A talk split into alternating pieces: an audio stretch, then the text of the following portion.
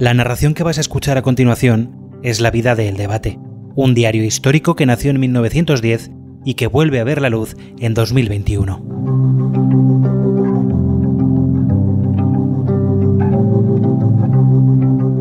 El debate fue en sus inicios una ilusión.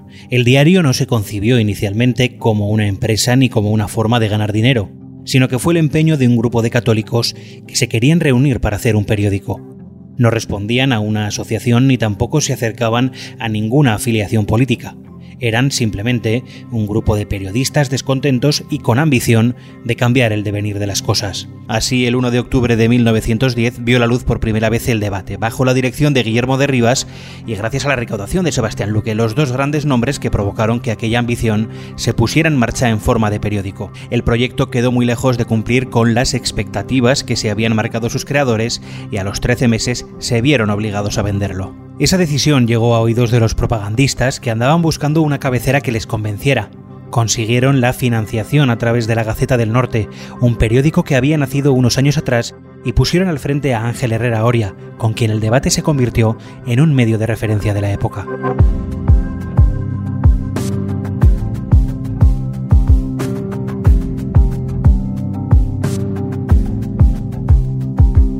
El periódico suelto costaba 5 céntimos y por 75 se adquirían 25 ejemplares.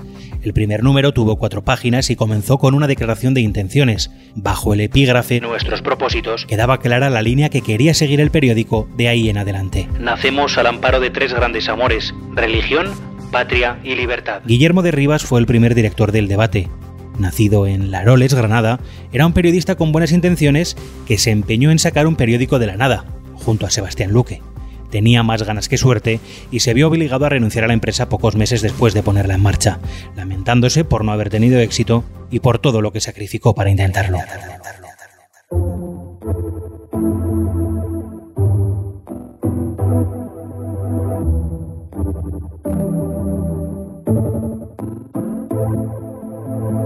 El convulso paso del siglo XIX al XX en España también afectó a un catolicismo dividido.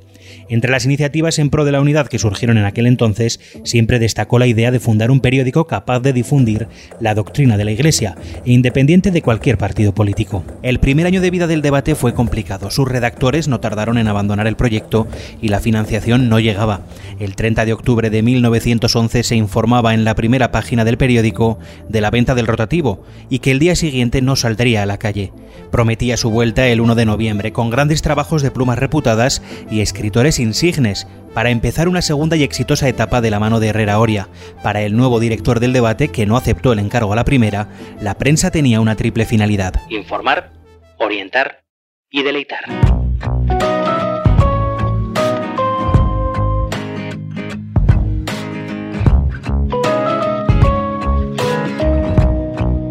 Ángel Herrera Oria tenía muy claro el perfil de periodista que quería para el debate.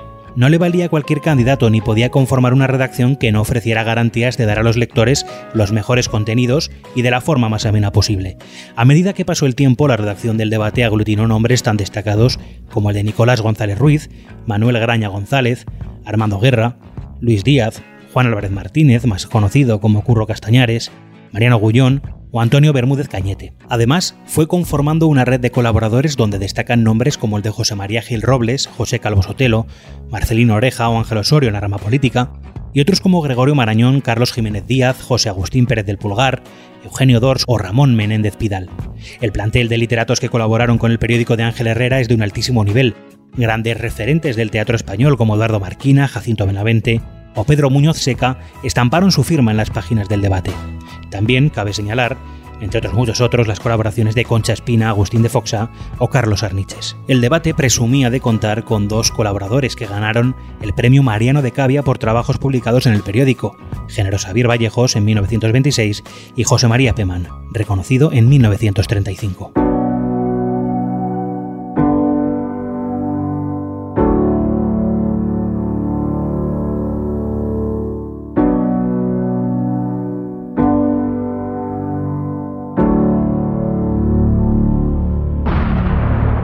El punto de inflexión para el debate lo marcó la Primera Guerra Mundial. La información bélica que aportaba el periódico durante los primeros años y sobre todo a partir de 1916 con la incorporación de Francisco Martín Llorente a la redacción Estableció una gran diferencia con respecto a la competencia. De profesión militar, Martín Llorente fue contratado para contar el conflicto desde dentro, acompañando sus crónicas de mapas muy detallados sobre la situación en el frente. Para mantener el anonimato firmaba sus crónicas como Armando Guerra y sus dibujos tenían tanto éxito que en muchas ocasiones ocupaban el mismo espacio que sus escritos. Armando Guerra publicó en el debate hasta el 25 de agosto de 1921, cubriendo por entonces los acontecimientos del desastre de Anual.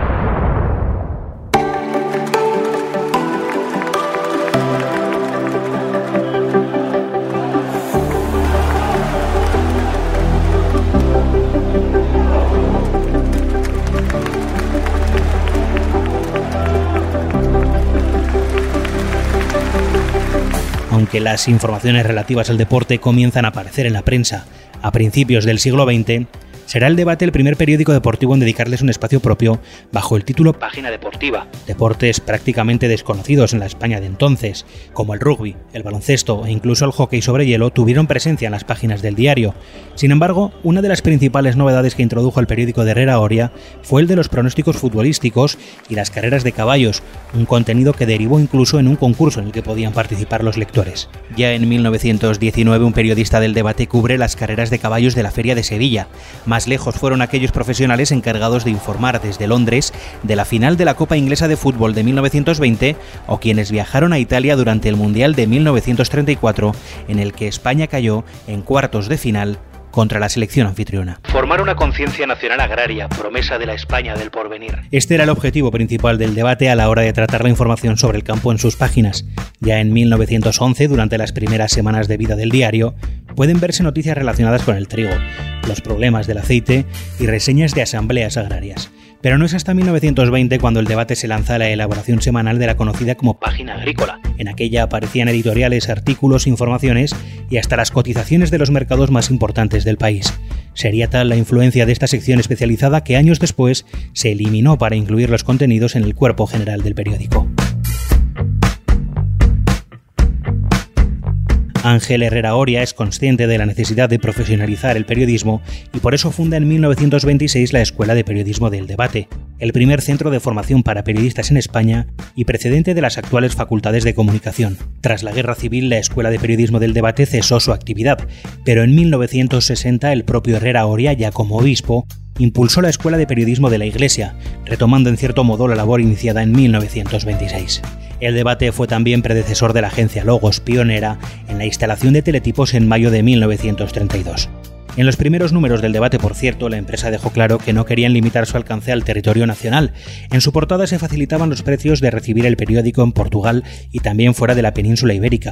Así, el debate se leía en España y en lugares tan lejanos como Rusia, Irán, China o India. Un repaso a la lista de suscriptores del periódico permite comprobar que la edición que se elabora cada día en Madrid llegaba a los cinco continentes. Los suscriptores mayoritarios estaban en Filipinas, pero tampoco se quedaban atrás en Hispanoamérica, donde países como México llegaron a prohibir durante algún tiempo la entrada de la cabecera.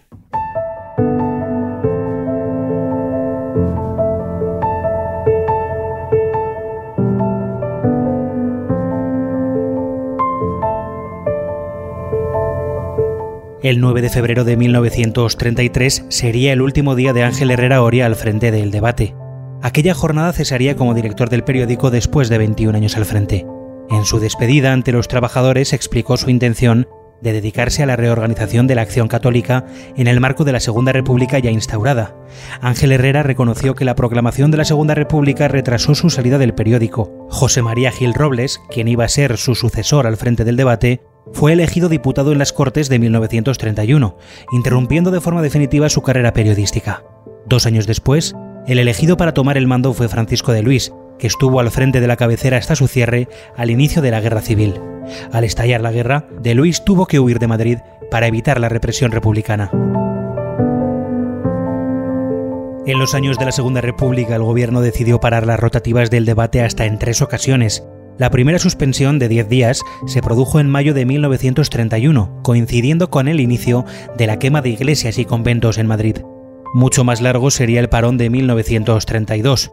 Dos meses estuvo cerrada la redacción del debate cuando se expulsó de España a la Compañía de Jesús. Manuel Azaña justificaría su decisión considerando temible la reacción del periódico ante esta información, y casi otros 60 días volvería a suspender el debate en paralelo a la sublevación del general Sanjurjo. En julio de 1936, una nota oficial del gobierno anunció la incautación definitiva del debate para pasar a ser propiedad del Estado. Sus instalaciones se convirtieron entonces en el centro de impresión del diario Mundo Obrero y la revista Política. Durante la guerra, la ciudad de Madrid se convirtió en un lugar peligroso para muchos de los trabajadores del debate, debido a su conocida afiliación a la editorial católica.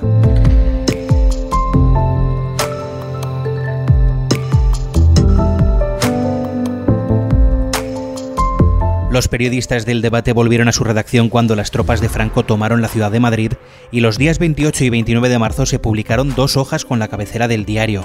Serían las últimas. Los periódicos de la capital quedaron sometidos a la ley de prensa que en 1938 había desarrollado Ramón Serrano Súñer y que de facto también sometía a los medios a las directrices del poder. Una comunicación oficial prohibía a cualquier empresa sacar a la calle más de un diario. Editorial Católica se vio obligada entonces a decidir y finalmente dejó de publicar el debate, centrando todos sus esfuerzos en el ya.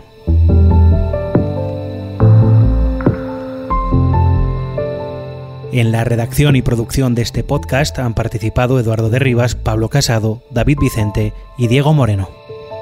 Puedes ampliar la información sobre la historia del debate en eldebate.com.